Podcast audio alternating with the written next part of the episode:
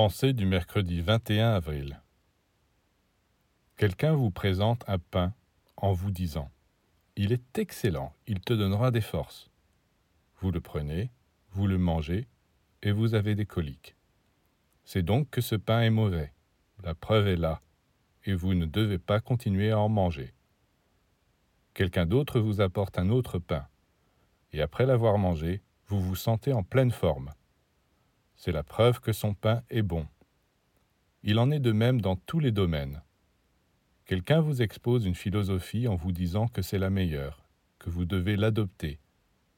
Eh bien, faites une petite vérification. Si vous commencez à y voir plus clair, si vous sentez plus d'amour, d'élan, d'inspiration dans votre cœur, si votre volonté devient plus forte pour travailler et résoudre tous les problèmes, alors acceptez cette philosophie même si c'est un clochard ou un proscrit qui vous la présente. Elle est excellente.